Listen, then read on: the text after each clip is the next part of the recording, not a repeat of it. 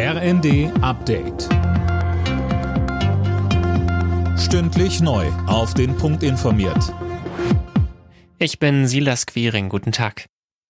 Neuer Dauerregen droht die Hochwasserlage in einigen Teilen Deutschlands wieder zu verschärfen. Vor allem in Thüringen, im Süden Sachsen-Anhalts und in Niedersachsen wird damit gerechnet, dass die Pegel wieder ansteigen. Viele Deiche sind inzwischen völlig aufgeweicht. Ob sie weiter standhalten, ist unklar. Der Oberbürgermeister von Oldenburg, Jürgen Krogmann, sagte im ersten es ist natürlich nicht gut, wenn über so einen langen Zeitraum so viel Druck auf den Deichen lastet.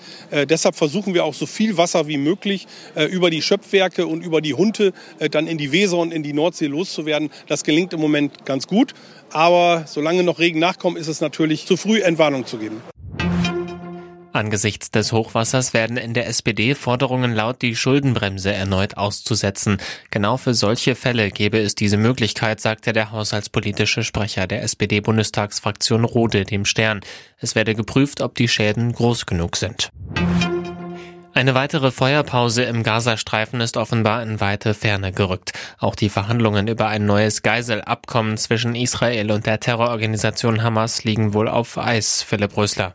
Genau, Hintergrund dürfte die Tötung eines Hamas-Top-Funktionärs im Libanon sein. Er wurde angeblich durch eine israelische Drohne getötet. Israel hat das aber nicht bestätigt.